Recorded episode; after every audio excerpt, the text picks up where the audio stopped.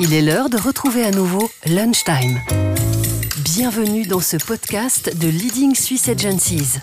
Dans ce rendez-vous, deux spécialistes de la branche s'invitent régulièrement pour discuter de ce qui fait bouger le monde de la communication en Suisse et vous donner un aperçu de leur travail quotidien. Alors bonjour à nos auditeurs et auditrices, euh, auditrices auditeurs, c'est encore plus poli comme ça. Euh, bienvenue dans ce podcast du LSA. On est euh, aujourd'hui chez FTC euh, Communication, qui est une agence de relations publiques et de conseil en communication à Lausanne, avec aussi euh, un petit bureau à Genève et un autre à Neuchâtel. Et je suis François Huguenet, je suis le directeur de cette agence. Et pour parler aujourd'hui relations publiques avec moi, j'ai le plaisir d'accueillir une consoeur et concurrente, Christelle euh, Demingeau de, de, l'agence Forêt Raougui, et je la laisse se présenter. Bonjour à, toutes et à tous, et bonjour euh, François.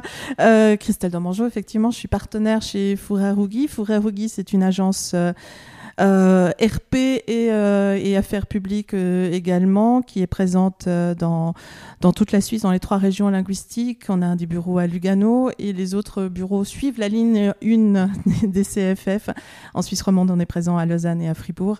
Et puis également à, Berne et à Zurich, on est à peu près une soixantaine de, personnes euh, issues d'à peu près toutes les régions de Suisse à, travailler chez Foarogi pour, pour l'instant.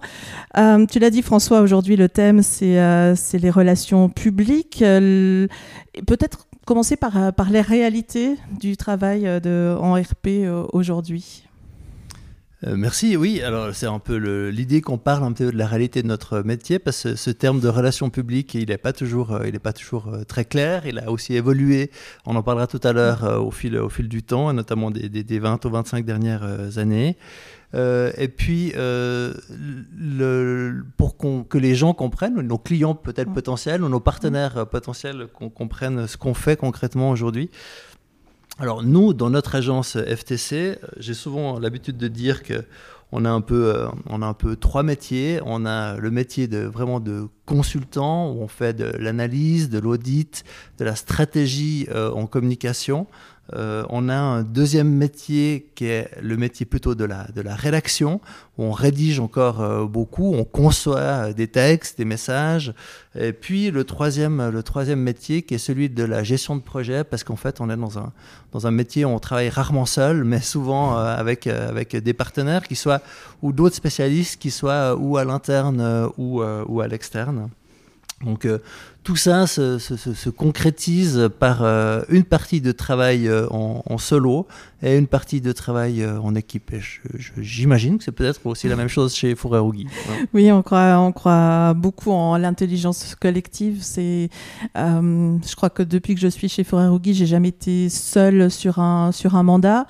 Euh, ou alors c'était quelque chose de très très spécifique, un, conseil euh, spécifique à un client, quelque chose de plutôt court. Mais sitôt qu'on lance un, mandat en, RP, on constitue une équipe et ça part toujours de l'analyse en fait des besoins du client. Euh, est-ce qu'il a plutôt besoin de conseils stratégiques, de conseils d'aide pour effectivement rédiger, des, communiqués de presse ou organiser une conférence de presse, faire des, liens avec les médias, ou est-ce est-ce que c'est une stratégie globale Dans ce cas-là, s'il faut aussi des, médias sociaux, euh, s'il faut revoir de fond en comble tout le site internet, refaire les textes, etc., on va toujours constituer une équipe euh, avec les spécialistes parce que l'agence en tant que telle est un couteau suisse, mais, chaque personne, euh, enfin tout seul, on peut pas être un couteau suisse absolu et tout savoir faire bien. Et puis l'important, c'est de bien gérer le projet, justement je, me souviens que j'avais, j'avais dit dans, un, dans, dans, un, dans, un, dans une interview, ça faire avec, avec Comin Mag, euh, comme ça on leur fait un petit hashtag de pub aussi, parce qu'ils font un gros travail en Suisse romande pour la promotion de, des métiers globaux de la mhm. communication. Euh, j'avais dit que y a, quand j'avais commencé mon métier, on cherchait encore des fois la perle rare, et aujourd'hui, euh, la perle rare, elle n'existe plus en communication, en fait, il faut des colliers de perles, parce que le, les métiers se sont quand même au fil du temps spécialisés, euh, euh, bien sûr avec toute l'influence du digital sur, sur, nos métiers aussi. mais aussi les thèmes même se sont spécialisés. de plus en plus, on a besoin de connaître dans le détail les sujets dont on veut, parler, parce qu'il faut en parler souvent, beaucoup, etc. Donc ça, c'est quand même quelque chose qui a, changé. Dans ce sens-là, je rebondis volontiers sur ce que, tu disais, cette, notion du, travail en équipe, elle est, elle est très très importante parce que euh, c'est une condition de la qualité euh, des prestations qu'on offre, euh, qu'on offre à nos clients. On peut, on peut être, comme on dit toujours, hein, quand, on, quand on est tout seul, on va plus vite, et, puis quand on est ensemble, on va plus loin. Bah, je pense que c'est vrai, c'est vraiment vrai pour, la, pour, la, pour le conseil en communication et les relations publiques dans les années 2020 à 2030. En tout cas, on verra ce que la, ce que la suite nous, nous, nous réserve, mais c'est très très important et ça se concrétise puisqu'on était dans le, dans, dans le petit thème qu'on voulait aborder sur la réalité du travail, ça se concrétise par une, aussi un changement dans la façon de travailler. Moi, probablement, si je repense au début de ma carrière, il y a plus de 20 ans, euh, je travaillais beaucoup plus seul que je, que je, que je ne travaille aujourd'hui avec... Euh, avec mes, avec mes collègues, avec les, avec les plus jeunes générations aussi, qui ont une approche, euh, qui ont une approche différente du métier. Euh, et, ça, et, ça, et, ça, et, je vois, et je même en faisant mon autocritique, je n'ai pas peur de dire que je pense que je suis meilleur aujourd'hui qu'il y a 20 ans, grâce aux autres, euh, grâce aux autres qui travaillent, qui travaillent à côté de moi, et puis qui me, qui, qui, qui, me montrent des choses un petit peu différentes de ce que je suis capable de voir par moi-même. Je pense qu'il faut aussi savoir ah, avoir l'humilité parfois de dire je, ne, je, ne, sais pas, je suis, enfin, je, je comprends évidemment, mais, mais moi-même je suis pas la, meilleure personne pour faire euh, pour faire cette tâche, pour vous faire un conseil euh, qui soit qui soit 100% adéquat et qui réponde totalement à vos besoins.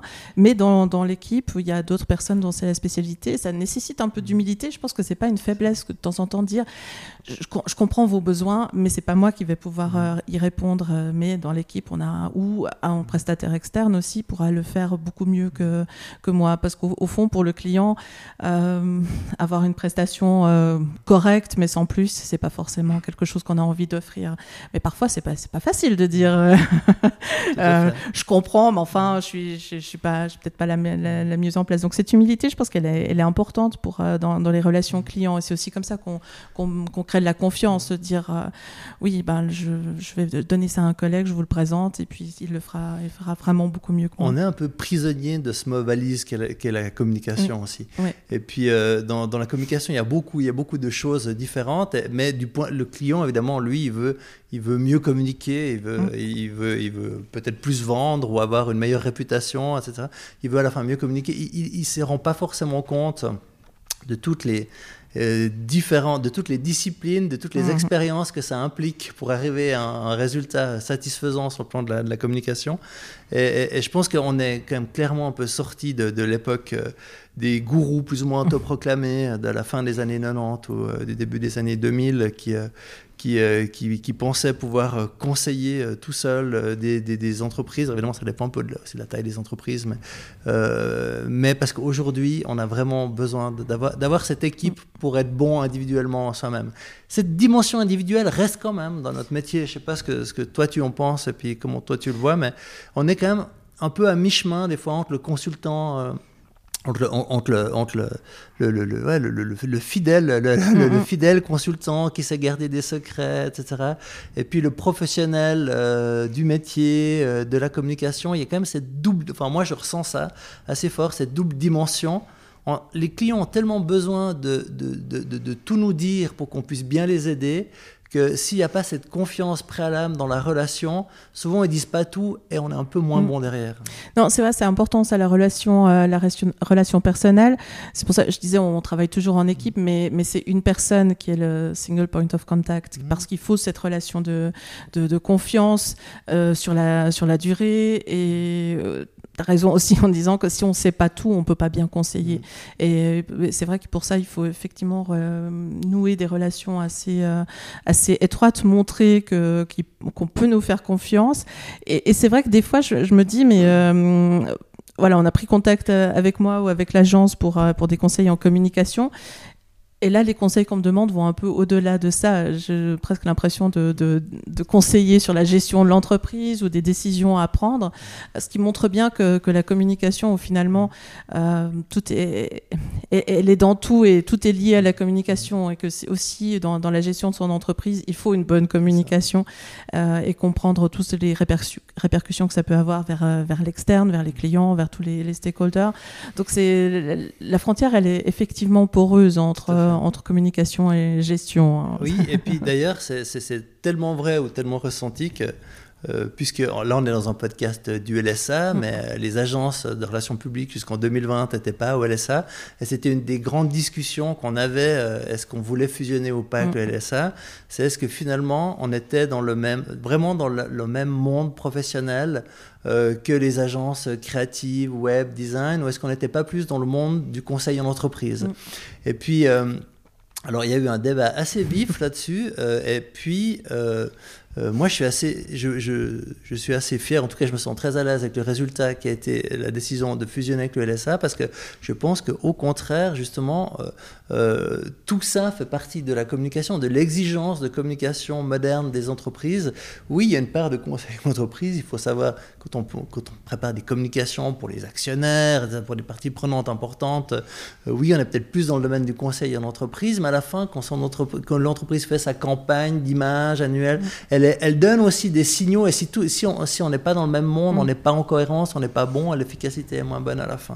Donc moi, je suis intimement convaincu que ça fait partie du même monde mais euh, il y, a, y, a, un débat, et il y a d'ailleurs aussi un débat interne dans la profession, parce que je me demande des fois si nos collègues des autres disciplines qui nous écoutent peut-être nous considèrent vraiment des fois aussi comme des communicants ou pas, ou comme des, des, pièces un peu, un, un, peu rapportées. Voilà.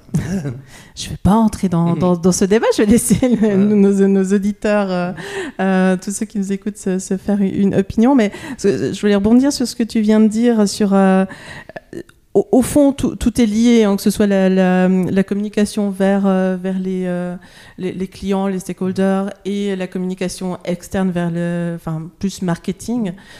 Tout est lié. on ne peut pas faire un, mur entre les deux, d'autant moins maintenant parce que avec euh, notamment avec tous les moyens digitaux, la communication sur les réseaux sociaux, sur ça, va trop vite et c'est tout est, au fond, tout est sur le, dans le domaine public et on peut pas se dire tiens je fais de la publicité puis là c'est ma communication euh, euh, interne. Tout finalement finit sur le, sur le domaine public donc c'est d'autant plus important de faire une communication qui soit pensée et stratégique et qui dise toujours la même chose parce qu'autrement le risque est grand que dans, que dans le domaine public on vous soyez mis face à vos contradictions. Donc c'est d'autant plus important peut-être de, de, lier les deux, ou en tout cas de faire des passerelles entre, entre les deux. Autrement, et ça, absolument, c'est ça, c'est ce qui a beaucoup changé. On voulait aussi parler dans ce podcast mm. un peu de, de, l'évolution euh, du métier. Alors, euh, j'ai l'avantage ou le désavantage de le pratiquer depuis un tout petit peu plus longtemps, mais euh, c'est vrai que ça, c'est quand même quelque chose qui a, qui a, pas, mal, qui a pas mal changé moi, j'ai commencé à travailler comme jeune consultant en communication, j'avais, j'avais 30 ans, c'était, il, y a, c'était il, y a, passé, il y a passé 20 ans. Et puis, euh, le, il y a pas mal de choses qui, qui, ont changé. À l'époque, d'ailleurs, souvent, on faisait un peu de l'amalgame entre les relations publiques et les relations euh, médias. On avait l'impression que euh, les consultants en communication faisaient rien d'autre que de faire des communiqués de presse, des conférences de presse et d'appeler les journalistes pour essayer faire en sorte qu'ils s'en parlent. D'ailleurs, ce sera intéressant parce que toi, tu as été de l'autre côté du miroir. Hein. Donc, on pourra confronter nos, nos, nos, nos expériences. Et puis ça, évidemment, début des années 2000, c'était quand même encore malgré tout le début euh, d'Internet. Beaucoup d'entreprises n'avaient pas encore de site web. Moi, je me souviens de l'État de Vaud qui a mis des années et des années à avoir euh, un vrai site web euh, complet. Ils ont eu longtemps des webmasters qui n'avaient pas de site web. D'ailleurs, ça c'est pour l'anecdote. et puis le, le, et puis tout ça, ça a beaucoup changé. Ça a changé. Alors peut-être un petit peu le contenu de ce qu'on écrivait encore ou de ce qu'on donne, mais encore que. Mais ce qui a beaucoup changé, c'est le, c'est, le rythme. Mm. je trouve qu'on est passé euh, de, de, en 20 ans ou 25 ans euh, d'un métier des relations publiques relativement séquentiel, ponctuel, avec des moments forts dans l'année, mais pas de permanence de l'activité, contrairement au marketing qui, lui, vendait tout le temps, ou essayait de vendre tout le temps Et puis maintenant, on en est aussi arrivé dans quelque chose de très, de très, d'assez, stressant, s'il faut le dire. Où on est vraiment dans, tout le temps dans, dans, cette communication permanente. Je sais pas comment toi tu, tu ressens ça. Alors moi, je l'ai vécu de, de, l'autre côté. J'ai aussi commencé à peu près dans les années 2000, mais dans, dans, le journalisme. Et c'est vrai qu'il y avait un côté, euh, pour chaque euh, institution, euh, association ou même entreprise, il y avait la, conférence de presse des, résultats annuels. On appelait ça la conférence de presse bilan et perspective dans, dans ma rédaction, pour dire que c'était pas forcément le truc le plus intéressant, mais on était obligé d'y aller. Ça, c'était au début des années 2000. Et puis après, les rédactions ont aussi changé. maintenant, il y a moins de monde il y a moins de journalistes, ils sont aussi pressés par le temps. Donc euh, aujourd'hui, les conférences de presse ou les communiqués de presse, il y a pratiquement enfin une conférence de presse, s'il y a un ou deux journalistes, c'est un succès. Et, euh, ou alors il faut vraiment annoncer quelque chose d'important. Même les communiqués de presse, euh, ils sont pratiquement jamais repris. Il y a trop d'infos. C'est un flux tellement permanent de toutes parts que c'est plus forcément comme ça qu'on fait, qu'on donne une voix à nos clients. Euh, et c'est aussi quelque chose à expliquer d'ailleurs à nos clients, que, que certains sont, pensent encore qu'une conférence de presse euh, euh, va attirer du monde. La réalité du terrain fait que, fait que non. Mais par contre, il faut quand même trouver un moyen de, faire, de, donner une voix à nos clients et trouver d'autres manières, y compris avec les médias d'ailleurs, de, de, créer du contenu. Mmh. Et je pense que c'est là aussi où il faut être, faut être créatif en fait, et puis savoir raconter des histoires, savoir raconter une histoire qui peut intéresser un média, créer quelque chose. Il y a une grosse part de créativité dans, ce métier en fait et, puis à la fois, c'était une, une, perte quand même, parce que la, perte d'influence générale des médias euh, classiques euh, est, quelque part un problème pour les entreprises ou les organisations qui misaient toute leur communication sur les relations avec les médias. Et il y en avait beaucoup euh, qui ne communiquaient que par un ou deux à l'extérieur, que mm-hmm. par un ou deux communiqués de presse par année. Et ça s'arrêtait un petit peu, un petit peu là. Celles-là, elles ont dû changer un tout petit peu de fusil d'épaule, mais ça à la fois aussi une grande chance parce que les entreprises ont pu commencer à communiquer elles-mêmes euh, avec vraiment ce qu'elles avaient envie de dire sans forcément toujours parler, passer par le, filtre euh, médiatique avec plus ou moins de succès. Je pense qu'on n'est d'ailleurs pas encore complètement sorti de cette phase de transition parce que tout le monde ne fait pas encore euh, très très très très juste, mais euh, en tout cas pas avec beaucoup mm. d'impact. Juste, ça, c'est une question peut-être de jugement de valeur, mais en tout cas l'impact est, certainement assez euh, assez relatif. Je suis pas sûr qu'on arrive aujourd'hui dans une entreprise si on pense. Moi, je suis un vaudois,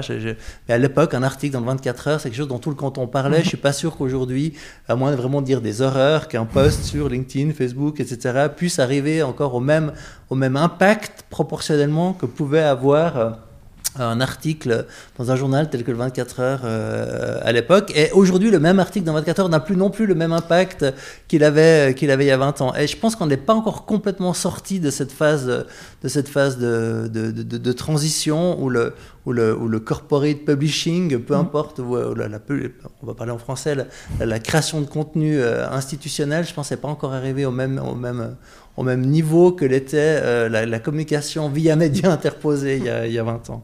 Ah, je pense qu'on est effectivement au, milieu du guet là, mhm. parce que un article, même s'il a moins d'impact qu'il y a 10 ou 20 ans, garde toujours une, importance. C'est aussi quelque chose qu'on peut réutiliser sur ses médias, sociaux, les mettre en avant sur son site internet. Enfin, y a, on peut faire un service après-vente de, de, ça, mais ça gagne, dans l'esprit de beaucoup, ça gagne en, en véracité parce que ça a été publié quelque part. Donc ça, ça reste toujours un challenge quand même de, placer nos, mm. nos histoires mm. dans, dans, dans, un média. Mm. Euh, après, le côté bien de faire ça, de, de, gérer sa propre communication, c'est que justement on la gère et on gère de A à Z ce qu'on dit, comment on le dit, quand on le dit. Euh, parfois les médias euh, viennent contrecarrer ça parce qu'ils ont un autre agenda, mais de, de, de, gérer de A à Z toute sa communication, euh, c'est du travail, mais c'est aussi, un, aussi une chance parce qu'on peut vraiment mettre en avant ce qu'on qu'on veut. Toute la question, c'est de gagner du public parce qu'on peut faire une super communication si personne la voit. C'est ça. ça ne sert à rien finalement. C'est vrai, ça, enfin, ça sert à rien. Parfois, ça sert à quelque chose parce qu'il y a quand même un phénomène aussi assez nouveau. Enfin, c'est nouveau à l'échelle de, de, mon, expérience de vie, mais disons sur les 20 dernières années. Euh, la mémoire du web a quand même été un truc mm. assez, euh, assez fou pour les communicants tels que, tels que nous, parce qu'à l'époque, euh, on disait des choses, des choses étaient publiées. certes, tout le canton en parlait, mais enfin, à la fin, on jetait les journaux papier, et à moins de retourner dans les archives cantonales, personne ne mm. savait ce qu'on avait écrit. et puis, donc, il y avait quand même à la fois un côté très impactant, mais malgré tout éphémère euh, de, l'information, encore plus pour la, radio, qui est un média que tu, connais bien, euh, où on disait beaucoup de choses, mais tout ça restait un tout petit peu, euh, flottait un tout petit peu dans l'air, mais, ça, se dissipait quand même assez, assez rapidement. le fait de passer, de, de, passer la, enfin, la communication digitale qu'on connaît aujourd'hui, on laisse énormément, énormément de traces. Mm. L'obligation de cohérence, aussi de, de continuité dans la cohérence est beaucoup, beaucoup plus grande qu'à mm. l'époque. Et, c'est là que la création de contenu, et c'est là que je trouve que notre métier prend son sens aussi dans, dans, dans, la modernité, c'est que la, création de contenu est probablement encore plus risquée ou euh, à valeur ajoutée qu'elle l'était qu'elle l'était il y a 20 ans. Et ça, je pense qu'on le ressent quand même assez fort dans tout ce qu'on fait au, quotidien. le web n'oublie rien, hein.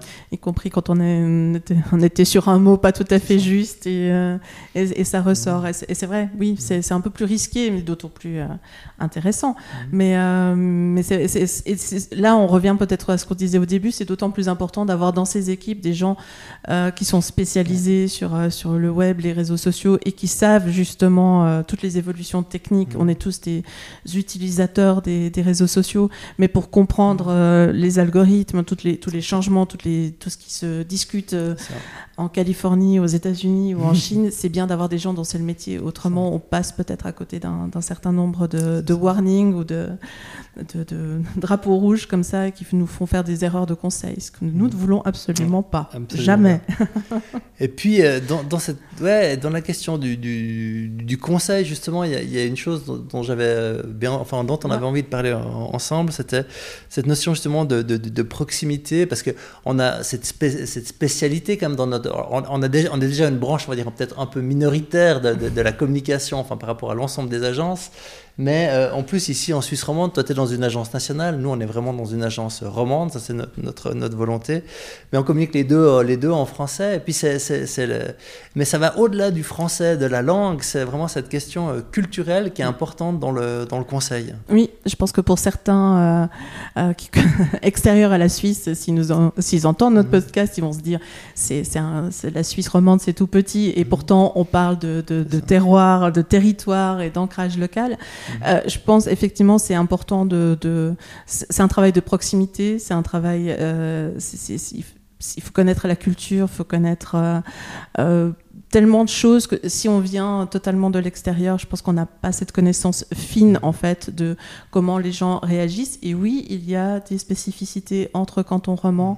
Euh, un message, euh, si on veut faire ça bien, passe. Euh, on va pas forcément utiliser les mêmes mots ou les mêmes moyens à Genève, dans le Jura ou en Valais. Je prends des, des cantons tout à fait au hasard. Et c'est important d'être d'être ancré localement pour comprendre au-delà des mots, comprendre un peu les implications de tout ce qu'on fait. Et on en est intimement persuadé mm. aussi. Euh, c'est pour ça que, je le disais, on est à Fribourg et à Lausanne. Euh, avec des fribourgeois et des vaudois. voilà. et c'est important. Et puis ça, c'est vraiment une, une, conséquence aussi simplement du fédéralisme et de, l'histoire du pays. Ça va, ça va au-delà de simplement euh, trouver euh, la bonne expression qui sera mieux comprise par les habitants de tel ou tel canton. C'est vraiment, euh, je sors un peu de cette phase, on va dire, production de contenu, mais on est dans la phase amont, dans la phase conseil. Et puis, c'est vrai que ben, la Suisse, c'est 20 26 cantons, euh, plus encore une entité euh, nationale, on peut quand même en rajouter parfois des entités trans, euh, transcantonales, on est, on, est, on est facilement sur entre 25 et 30 niveaux décisionnels, et ça, avec avec, euh, il faut qu'on soit capable d'intégrer ça dans notre, dans notre conseil, parce que euh, qu'on fait à nos, à nos clients, parce qu'on ne peut pas faire la même chose dans tous les cantons. Il y a une pluralité de systèmes politiques, il n'y a pas les mêmes majorités politiques partout. On peut dire des choses ou tenter de faire avancer des dossiers dans un canton avec une formule, mais c'est pas la même formule qu'on peut répliquer dans l'autre, parce que la majorité, que ce soit au gouvernement ou au Parlement, n'est peut-être pas la même, etc. etc. Donc, même les mœurs politiques ne sont pas tout à fait les mêmes. Exactement, tout à, oui, il faut le euh, savoir. Aussi. Et ça, et ça c'est un truc euh, qui, qui, qui, fait partie, de, je trouve, de notre réalité, mm. aussi de notre valeur ajoutée en tant que, en tant que conseiller en communication, euh, roman, dans une agence avec un certain nombre de personnes, parce mm. que euh, on, a, on a quand même une richesse de, d'analyse, une richesse culturelle dont on fait, dont on fait profiter les clients. Et, et ça, c'est quelque chose qui est assez difficilement réplicable, euh, que ce soit par des consultants indépendants euh, tout seuls euh, ou par, par des agences étrangères. Mm. ou pour la Suisse romande, même par nos, collègues alémaniques qu'on aime, qu'on aime beaucoup. Nous, on travaille souvent en partenariat avec des agences alémaniques, mais à la fin, c'est pas la même chose. Non, et c'est vrai que y a, Ensuite, tu parles de la Suisse alémanique, c'est une réalité que je connais bien. On travaille parfois sur des, euh, sur des campagnes nationales. Et le, message que les, les, romans ont fait passer toujours, c'est on ne peut pas juste traduire le slogan. Parce qu'un slogan, derrière, il y, a des, euh, il y a des références culturelles. Si, et les références culturelles en Suisse allemande ne sont pas les mêmes en Suisse romande. Mhm.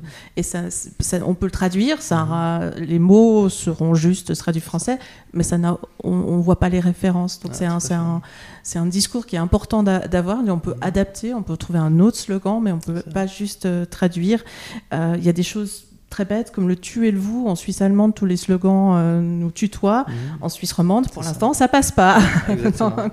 Et ça, il faut le savoir, mhm. effectivement. Et on peut pas le savoir si on n'a pas des gens à l'intérieur de, mhm. l'équipe qui, qui, sont, qui le vivent avec le cœur.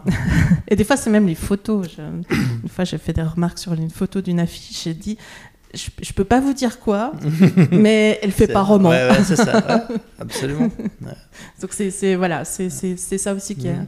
qui est important. C'est ça. Alors on reste malgré tout une, une, une, minorité, voilà, bien sûr, on communique pour une minorité en, Ensuite, vraiment, dans le cadre de campagne nationale, nous, ici, chez FTC, notre, notre réalité, c'est plutôt des choses, des choses régionales, cantonales, euh, romandes. C'est pas, le pain quotidien n'est pas, n'est pas des campagnes, euh, ne sont pas des campagnes, n'est pas des campagnes nationales. Mais à la fin, quand même, on retrouve aussi ça euh, au niveau infra-roman, mm-hmm. on, pourrait dire, euh, où il y a un certain nombre de choses qu'on peut conseiller à quelqu'un de tel ou tel canton, de telle ou telle ville, euh, qu'on ne pourra pas conseiller euh, à son voisin d'en face, mais qui est quand même dans un autre canton, dans une autre région, avec une autre ville-centre. Donc ça, et ça change, ça change beaucoup, beaucoup de choses. Il y a, il y a aussi un, truc qui est très spécifique à la, à la, Suisse romande, et je ne sais pas si toi tu le ressens aussi. Euh, dans, dans, dans, ton agence, c'est qu'on n'a pas ces grands centres de décision euh, nationaux. Mhm. Et ici, on passe souvent un tout petit peu de, de, de, l'entité régionale euh, aux quartiers généraux d'une multinationale. Et on, un petit peu, on fait souvent un peu le saut du, du coq à l'âne, et ça demande aussi des profils dans, dans les équipes qui sont capables de passer de, passer de l'un à l'autre avec, avec la même pertinence. Pertinence, aisance. Oui, oui c'est vrai, c'est moins... Euh, oui, là, à Zurich ou à Berne, on a un peu deux pôles comme ça, le pôle économique, le pôle politique. Euh, Suisse romande, enfin, on est, on est toujours un peu à cheval entre, mm. entre tout ça et il faut être euh, à l'aise dans, dans, tous ces, mm. dans tous ces milieux. Je suis, je suis assez, je suis assez d'accord. on voulait avoir une conclusion, alors je te laisse l'introduire. Merci beaucoup. non, la conclusion, en fait, c'était de dire que, j'espère que c'est ressorti un peu de, de, de notre conversation, que alors, on dit tout le monde est un peu journaliste, tout le monde fait de la communication, et c'est vrai que tous les moyens de communication sont là, euh, sont à disposition. Euh, mais derrière, il y a, un métier, il y a de l'expérience, et puis c'est euh, c'est pour ça que, que, les relations publiques sont qu'il faut de la formation, qu'il faut apprendre. On apprend un peu sur le tas, on apprend, on apprend via la formation, et surtout l'expérience en fait qui fait qu'on s'améliore avec son équipe, se mélange aussi dans, dans, l'équipe. Donc euh, voilà, la conclusion qu'on voulait avoir, mhm. c'était que c'est un métier. Ouais, tout à fait. Un beau métier. C'est un beau, c'est un beau, c'est un beau métier à pratiquer, mais c'est aussi, et c'est en plus, si je peux me permettre d'ajouter un élément, mhm. c'est aussi un, un, beau métier parce qu'il est, il est très utile aux clients. Euh, et, et, je pense que ça, si on doit avoir une, une conclusion un peu euh, utile euh, dans notre propre intérêt pour, pour ce podcast, c'est aussi que les clients, euh, quand ils ont des, des, des, des problématiques de, de, de, de, conseils en communication en général, regardent quand même bien euh, où, est, ce qu'ils vont, parce que c'est vrai qu'on n'est pas dans les professions protégées euh, non plus. Mm. ça, vaut, ça vaut la peine de bien les voir sur les profils LinkedIn des gens, qu'est-ce qu'ils ont comme cailloux dans leur sac à dos avant, avant peut-être de faire affaire avec eux. ça, c'est un, point qui est très très important. Moi, je suis un fervent défenseur, défenseur du, du professionnalisme dans les dans, dans, dans, les relations publiques. Et ce professionnalisme, il passe par la question individuelle et par la question euh, collective. Mm-hmm. Justement, qu'est-ce qu'il y a comme structure derrière qui assure Et je pense qu'on a la chance, toi et moi, d'être de, dans deux structures différentes, mais qui, qui offrent en fait, euh, c'est cette garantie quand même de qualité, euh, de qualité aux, clients, parce qu'elles ont, elles, ont consacré, elles ont, elles ont fourni les efforts pour, euh, pour y arriver, à la fois en termes de recrutement, mais aussi en termes de processus, etc. Effectivement, toutes des couteaux suisses, mm. enfin toute la palette des, des prestations avec des gens, avec des professionnels qui ont de, de l'expérience. Merci beaucoup François François Hucknen, nous mm. avoir accueillis ici dans les locaux de, FTC. Mon plaisir. Pour, euh, pour, cette, euh, pour ce podcast. Euh, merci beaucoup à Elessa. C'est la fin de ce lunchtime. Merci beaucoup. Bon appétit. Bon appétit. Lunchtime touche malheureusement à sa fin. Merci de votre attention et au plaisir de vous avoir à l'écoute pour le prochain épisode.